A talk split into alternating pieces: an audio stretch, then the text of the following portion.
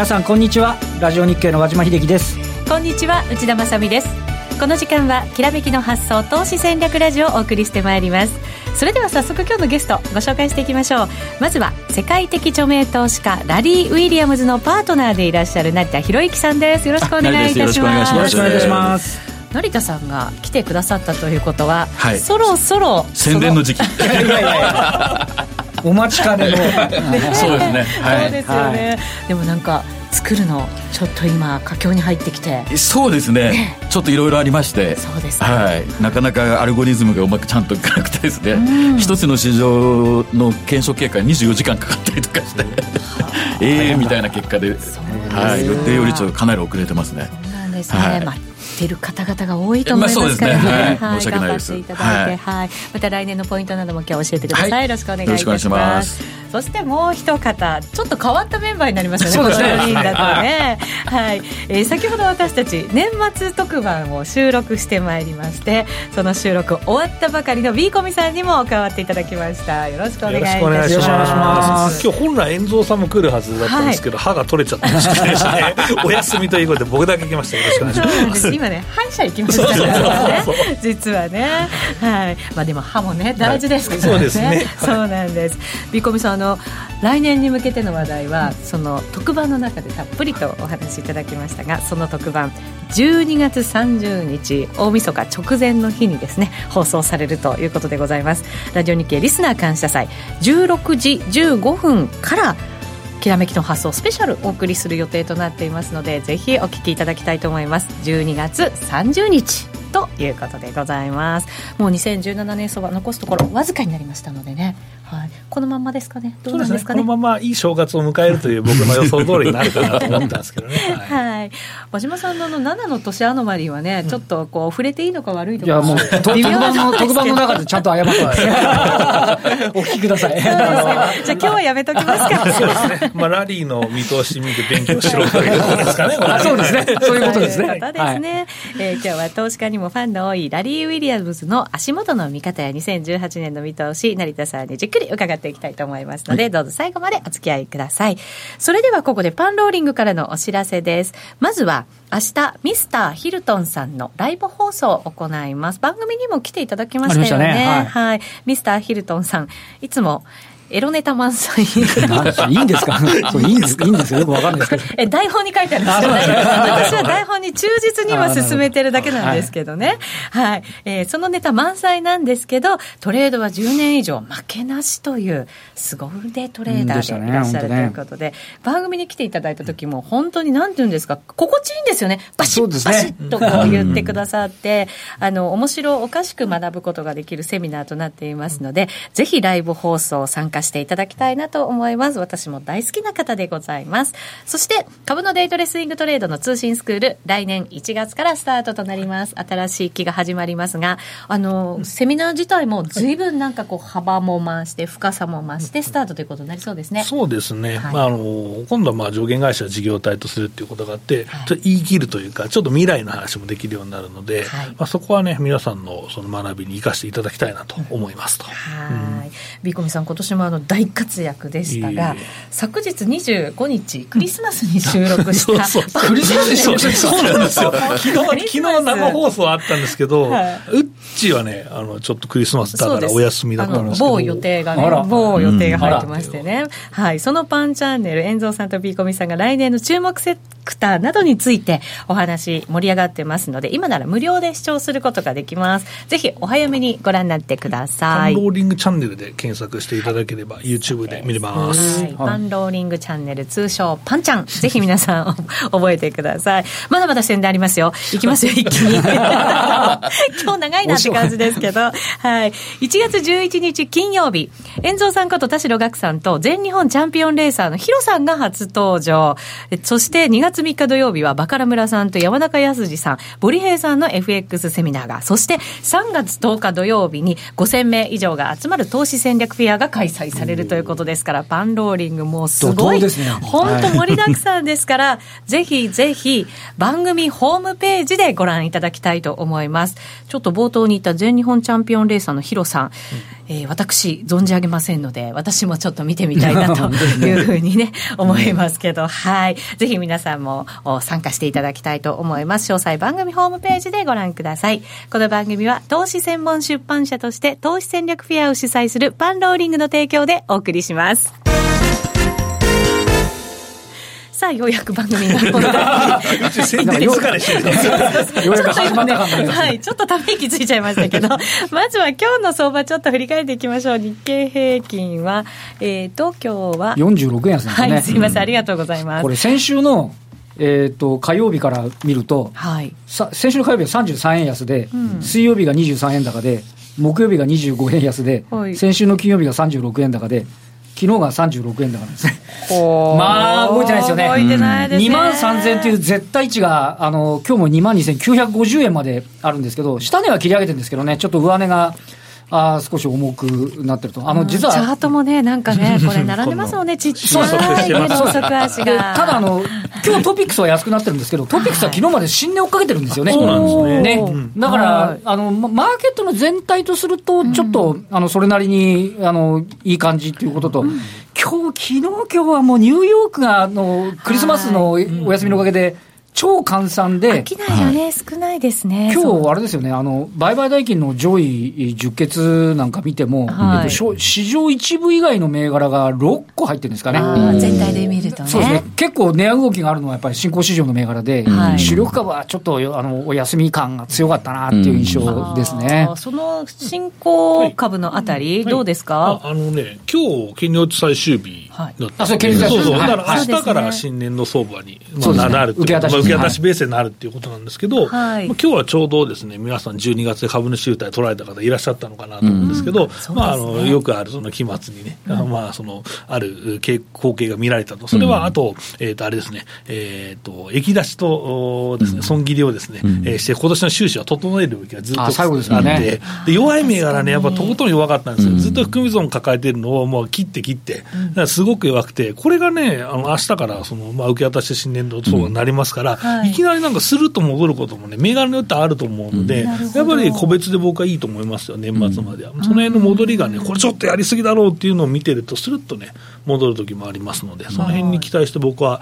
えー、小型株見ていきたいなと思います。なんか銘柄的にヒントはないですか？そうですね、やっぱ今年ず一番なんていうのかな、下落率が高かった、IPO 終わって高かったやつとか、うん、だからシャノンとかそういうやつとかね、うん、あと下落率大きいので、えーと、シャノンちなみに最下位ですよ、そうそうそう。ですよね。下落率トップだと思いますね。ですよね。だからあと TBC とか、うん、そのその辺とかもね、あの下落率大きいのは戻るかもなっていうのを一応見ているとですね。わ、はい、かりました。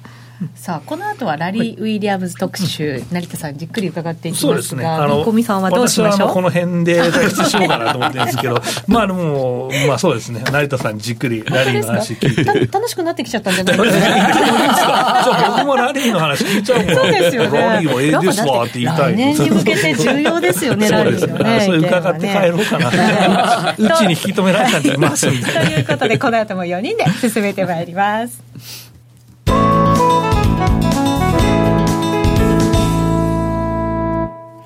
さあ、改めて今日のゲスト、成田博之さんです。よろしくお願いします。よろしくお願いします。えー、前回もラリーのお話伺って、そうですね。はい、そのフォーキャスト2018がなかなかこう予定より遅れてるんだよなんていう話がそうですね。そろそろかなと思ってたんですけど、はい、本来ですとこの時期にはもう出来上がって、はい、で、翻訳作業を私がやってるイメージなんですけど、実際まだあの、検証作業がまだ行われてたりとかですね。まあ、あの、いかんせんその今年、もう2015年もそうだったんですけど、米株式市場の予測がやっぱりことずつ外れてまして、で、その辺も含めて、そのファンダメンタルのデータの入れ直しだとか、はい、それをして、あの、まあ、あるをこう走らせるわけですけど、それが思いのほか時間がかかっちゃって、ですから指数によってはもうなんか本当半日ぐらいこう、パソコンがずっと回ってるので、待ってるっていう、なんか壊れたのかな感じだったですよね。はいえー、すごい作業が行われて、これで誕生するんですね。そうですね。いろんなデータを組み合わせてるところが、まあ一つ、うん、えー、ちょっとじ作業が時間かかっちゃってますね。ああ、なるほど。うん、まあ今日もそのお話伺っていきますけど、はい、改めてそのフォーキャストとは一体どんなものなのか。まあ、あの、どうしてもやはり相場の予測ですんで、例えば日経であれば、この先3万円になるのかとかですね、1万円下がっちゃうのかとかで、いろいろこう価格ベースで考えられてるんですけども、フォーキャストは、もともとはですね、転換点、そのタイミングを測る、はい、一つのそのツールとして、うん、こ、この時期にこういうこと起きますよっていうのを、より明確な日にちをまあ提示して、うん、で、まあ転換するよと。いう類のものでして、はい、いくらになるっていう、実は価格とかの予測っていうのはないんですね。転換するタイミングを教えてくれるもの、はい、はい、それはどうしてもちょっとなかなかこう伝わらなくて、えー、購入される方が、価格はどこに書いてあるのとかって言われるんですけど、いや、価格じゃなくて、転換する日なんですけどっていう。なるほど。確かにそういうのも知りたいってね、思う方々多いと思いますけど。はい。ここが多分非常に難しくて、先ほどお話ししたその、アルゴリズムこう走らせるっていう話しましたけども、実は1920年代とかのあのデータと、今のこのデータではかなり乖離してるんですね。例えばダウンでしても。まあ、数ドルのものが今1万いくらとか、そういう世界ですから、それを同じデータで走らせるわけにいかなくて、で、まあ、対数で変えたりとか、いろいろやるんですけど、分かってるのは、まあ、こういう波が来ますよとか、こういう特に来ますっていうのは分かるんですけども、いくら動くかっていうのは実は全然分かんないですね。でもタイミングが分かるってすごく重要なことですよね。ありがたいですよね。いつ買おうかと思ってる個人投資家の人って、もう迷ってる人いるじゃないですか。で、それと上がってきたところに、ああ、遅れると思って買ったらドタカネでしたみたいなことってありますよね。そうなんですよね。だからすごい悔しい思いも、私自身もね、やっぱりすること多い。教えてくれる。気持ちがすごい気持ちがこもってました。ちょっと前のめりになってます。大丈夫ですか、えー、なので、今日もじゃあ資料に沿って、その活用方法などもね、伺っていきたいと思いますが。まあ、あの、一番目の資料が先ほどまあお話ししました、タイミングを面にやってるよっていう、まあ、フォーキャストレポートなんですよね。はい、で、まあ、あの、これ前回お邪魔させていただいた時も、その日本円と日経についてお話したんですけども、はい、まあ、2017年の日本円ですね。これ円通貨先物ですんで、まあ、あの、資料の2番ペ2ページ目になりますけども、あの、ドル円じゃなくて円ドルってやつですね。はい。で、まあ、こういう形で、まあ、ターニングポイントになるところは、まあ、縦線が引いてありましたと。うん、で、それをですね、実際に、その、えー、資料の3番目で見ると、2月6日、6月12、7月17、8月11日とかっていうふうに、まあ、日にちが決まってて、はい、で、実際どうだったのかってこう、見てみると、まあ、そこそこ転換はしてるんですよね。かかなりですね、これ。そうですよね。で、前回お邪魔した時に、12月4日も残ってるんだぜっていうお話しましたよね。はい、しました。はい。それがまあ、はい、あの資料の4番目で、12月4日ですね、止まっただけで、転換しなかったという。その前に転換で来ちゃったそうなんですよ、ね、でもトレンドはでも合ってるっちゃ合ってますね。そうなんですよ。正直者ですからね。はい、でもあのね、トレンドが加速するのも転換ですね。そうなんですけど。それもそうですよね。止まってその後動かなくてね。そうか。止まるっていう転換ってあります。まあ、綺麗な転換は迎えずにですね、はい、まあ確かにボラタリティは低下したりとかしているっていうのはあったと。相場付きの変化っていう意味でもね、捉えられるかもしれませんね。そうですね。はい。で、まあ、その、まあ、日本円に関してはこういう形で今年、まあ、そこそこな成績で終わってまして、うんうん、まあ、どうですかね、やはり、まあ、ビコミさんもいるように、その、まあ、日経とか、まあ、要は株式ですよね。非常に興味を持たれて、で、方が多いんですけども、まあ、日経平均のそのフォーキャストっていうのが資料の5ページ目になるんですけども、で、それに対して実際起きた相場が、まあ、こう資料の6ページと。はい。で、まあ、縦線引いてるんですけど、まあ、そこそこのところには、まあ、当たってたかなと。転換してますね。してる、してる、してる。なんで、まあまあいいんじゃないのっていう声と、このどうしても資料5のようにですね、こう波打ってこう上がったり下がったりしてるじゃないですか。はい。これがどれぐらいなのかってよく聞かれるんですけど。ボラティリティの変動幅っていうことですか、い、ろいろやってるんですけども、わ、かんないですね。正直、あの、わからないです。何年か前はそれも一回出したんですよ。えー、全然当たらないです。やっぱそこ出すってすごい大変なことなんでしょう、うん、これだけその転換が当たってると、超すごいんですよね。はい、でもやっぱりお客さんがですね、うん、好みとして、まああるよと。資料の5ページ目がこの日経のこういった流れで、今年。めっちゃ綺麗ですね、これ。で、まだ、あの、完成はしてないんですけど、資料の7ページ目がですね、いろんなデータをぶっ込んだ、はい。来年度の日経平均。え？出しちゃっていいんですか？成田さん。ちょっと私今、自分の手元だけなぜか 手で隠したラジオなんで。そうですよね。全国に放送してるんですけどね。これ売れなくなっちゃうじゃないですかまずいまずい。一部のデータがまだ入ってない状態でトライアル結果で出してもらった来年の日経なんですけど、はい、特徴的なのはこの資料の5とですねこう比べてみると、うんはいある程度の転換ポイントになるその6月だとか、8月だとか。6月ちょっとあれだな、8月とかね。はい。11月とか。和島さんが高値って言った時期だった気が。これちょっと30日聞いてください。ですよね。なんかちょっとそこはなんか考えちゃうね、ちょっと今までと実はですね、季節要因のあのデータともちょっと違ってて、で、本来であれば、あの、もうちょっとイメージ的には5月まで上がっていくイメージがあるんですけど、実はですね、こうずっと下がってるんですよね。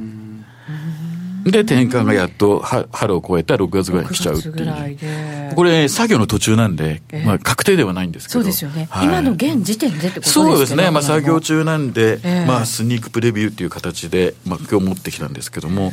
もしこれ、でも考えるとするならば、6月ぐらいにこれ、もしかしてその転換点を迎えるとすると、何が要因になるってこうイメージできます？弱気な企業業績だと思います、ね、そうですね。まあ、それしかないかな、はい、で、大体夏過ぎ、まあ、9月の頭ぐらいに、またちょっと転換点をそうですね。それの変、まあ、反動的なものが起こり得る。で、まあ、11月にいつもの。これはあれですか？中間選挙？中間選挙。なるほど。どうも、その、米株の予測外れてるのがですね、その、選挙の前後のデータと、党が変わるとか、これのその、センティメントがかなり、あの、SNS が発達して変わってるんじゃないかっていうのがあって、それを実はちょっと取り込んでて、他のものが入る分、いろんなものがしちゃってるんですね。そうですね。本当進化中なんですね。あまあ、70を優に超えてる人なんですけど、まだ止まらないというか。これすごい。下がりますよね。まあなんかもうここまでやる必要あるのっていうふうに思いながらも、まだできてないとか言われて、向こうはクリスマス休暇なしって言うんですけど、こっちは新年のお休みがないんじゃないか あんま変わらないよねっていう。はい。まあでもこれ価格じゃないということなので、位置はちょっとわからないんですけど、まあ全体的にね、これいいのか悪いのかってなると、どっちなんでしょうね。まああの、イメージ的にはちょっと今までと違うんで、予想以上にネガティブな相場がスタートする可能性も高いですし。はい、ここまでぐっと強くなってきましたからね、そうなんですよね。ね。ですので、本来であればこのまま上がっていくものが、えー、うん年明けてから普通は上がっていくんですけども、何らかの作用があるのか。えー、まあ多少たりともその修正から始まって、まあ折れてしまうのか、はい、いずれにしても6月と8月の後半ですねが一つのポイントにはなってるのかなっていう。うなるほど、かなり好業績もいいところまで織り込んできたということの表れなのかもしれませんしね。はい、まあラリーがどんなふうに判断されるのか、これからちょっとね、待ちたいところではありますけれど。まあここまでがまあ株なんですけど、株です、はい、やっぱり皆さん、やっぱここからは為替もどうなのってよく言われるんで、はい、もうこれも持ってきてしまったっていうか、ね、いいんですか、何度も言いますけど、売れないですよ、そう。成田さん、ちゃんと許可持ってき取ってきました？いや、もう返事が来ないんで、最近。そうなんだ。大丈夫？後で怒られるっていうパターンですよね。はい、えどうなってるんですか、円。日本円はですね、ええー、まあ、これ、週末に、まあ、開示している週刊ラリー TV の一部を抜粋して持ってきてるんですけども、はい、まあ、あの、年初までちょっと円高の基調で、まあ、今週来週ぐらいは行くんじゃないかというのがあって、その後はちょっと円安だよねっていう。で、これは実は円安っていうよりも、ドル高をすごく主張してまして、これはまあ円のデータなんですそうか、そうか、はい、だからまあね。実はそれじゃなくて、ドル高の方のドルインデックスに。対ユーロですね、ほぼ。はい。それがものすごく強いっていうのをですね、あの、かなり主張してますね。なので、どちらかというと円安っていうのもドル高。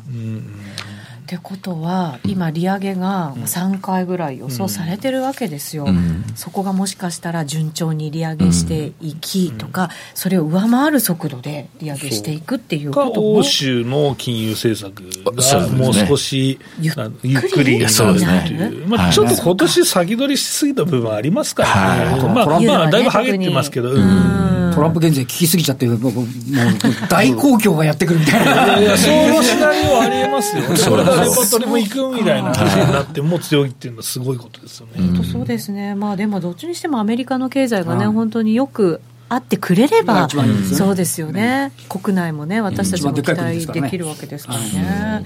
そうかドル高？はい、まあ、今、馬島さんがちょっと触れた、その減税に対する見方が、はい、まあ、一般的には喜ばしい反面、財政はやっぱりこれ、収支がよろしくないんで、はい、そうすると長期金利が上昇してしまうんですよね。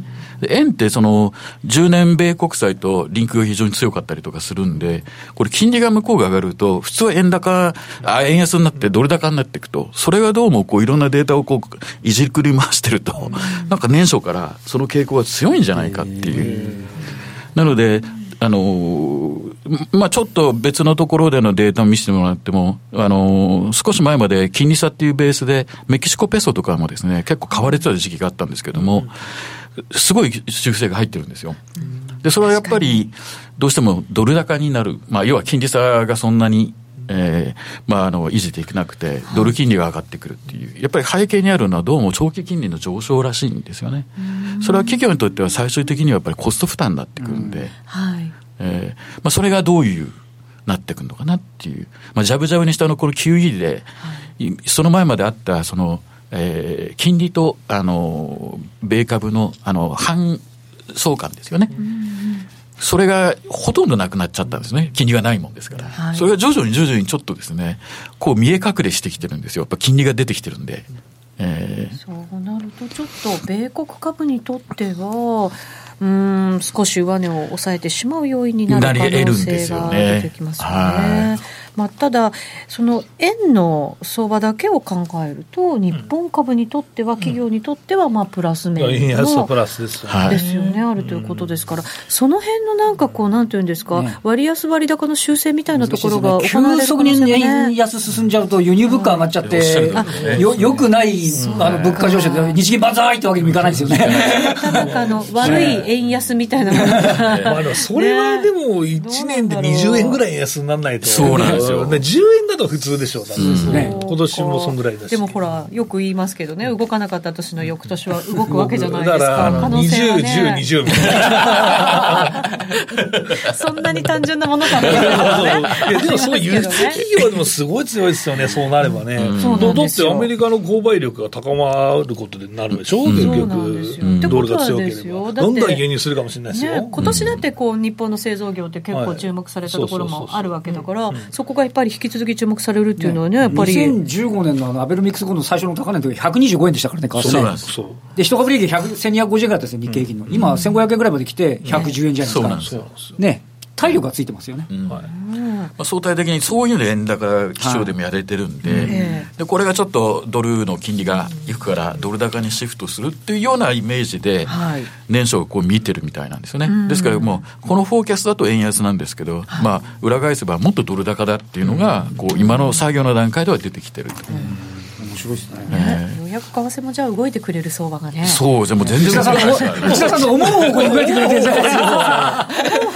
ないとダメなんですよ。そうそう。逆だとで動いてくれてもね。そうそうまあ動いた方に行きなさいっていうのそうですね。ね、すれませんけど。はい。まあそんなので、はい、今年1年間のいろんなその予測を振り返ってこう見ていくと、まあそこそこなタイミングでおかげさまでなんとかなってるんですけども、転換点がすごいですね。はい。あの返しますもんね。まあボラタリティが結局トレーダーさんの命ですんで、動かないことには。そうですね。内田さんも儲からないので。上がったりですよ。FX 業界ではそこでですね、最近また脚光を浴びてるのがキャリートレードなんですよね。そうか、そう、金利差をそうなんですよ。ペソ買い、メキシコペソ。まあ最近その東京金先で上場されたりとか、で、まあ前からあるトルコリラですよね。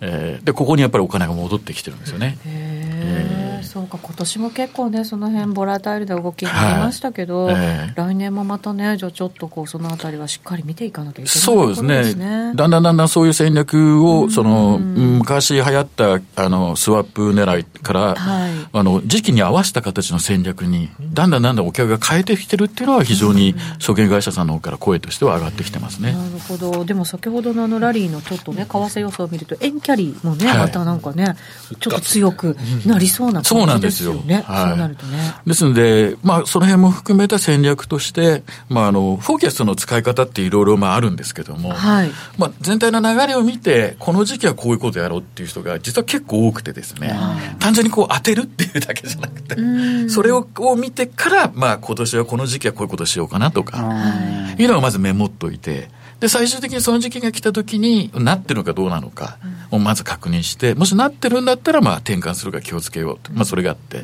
なってなければ、各自が使ってるテクニカルツールとかをこう見て、あの多少のずれなのか、うん、やっぱりあの全く外れてるのかっていうようなことで、うん。はい、相場のその動きを予測とその判断に実は結構お客様が使われてるんですよね。まあ突然にね何かが起こるというよりは、はい、それをまあもしかしたらこの辺で何かが起こるかもしれないということが、はい、心の準備だったりお金の準備だったり、はい、ポジションの準備だったりねい。ろんなことができるっていうのはやっぱり、現実的ですねそんなツッもう買うしかない。ですね買う。しかないもんね買ってみてください。ね成田さん重要なことですもんねね重要重要ですよね。とても重要です。だってビーコミさんもねやっぱり準備しなさいってね常に口を酸っぱくして言い続けてるわけですよ、もう事務所に貼っとこうかな。お客様はね。はい、そろそろ危ないぞ、みたいなね。ですよね。なので、あの、トレーダーの本当にお守りのようなね、うん、存在になると思いますので、ぜひ皆さんもお手元にご用意をいただきたいなというふうに思います。えー、それではそのお知らせ改めてさせていただきましょう今日ご紹介させていただきましたラリー・ウィリアムズの「フォーキャスト」まもなくまもなく発売される予定となっております。世界で1万部以上の売れ行きを誇るラリーの独自の分析でアメリカ株市場や日経平均貴金属からコモディティそしてトレードのしか、ま、仕方までを予測してくれます。未来のロードマップを手にすることができれば攻めと守りの好機がおのずと見えてくると思います、来年の験担ぎに験担ぎ験担ぎこれもね、シナリオ通りなんですよ。そうなんです、そうなんですよ。はい。ちょっと強調だけしましたけれど、はい。ぜひ、あの、お守りとしてね、ぜひ皆さんもお手元にご用意いただきたいと思います。えー、間もなく発売予定でございます。詳しくは番組ホームページをご覧ください。さて、そろそろ番組もお別れのお時間。近づいてきました。年内最後の放送と。そうですね。はい。今年もありがとうございました。本当に今年もありがとうございました。成田さんにも何回も来ていただきましたしビーコミさんにはねあのレギュラーとして頑張っていただきましたがまたあのトレーダーに一番身近な番組としまして来年もいろんなゲストの方々にお越しいただいてまた銘柄ドヤってできるような銘柄もですね はいたっぷりご紹介していきたいと思います。またたびたび成田さんにも来ていただいて。そうですね。また、ね、宣伝の時は必ず。ラリーの転換点の時に来ていただくんですよ。どうやどうやりまし成田さんがどう。やってそうそうそう。そうなんでそんなふうにしてまた楽しい番組をですね来年も放送していきたいと思いますのでぜひ皆さんも来年もご愛顧いただきたいなと思います、えー、今日は成田博之さんにお越しいただきました。ありがとうございました。ありがとうございました。そしてビーコミさんとビールありがとうございました。ありがとうございました。した小島さんありがとうございました。来年もぜひよろしくお願いいたします。この番組は投資専門出版社として投資戦略フェアを主催するパンローリングの提供でお送りしました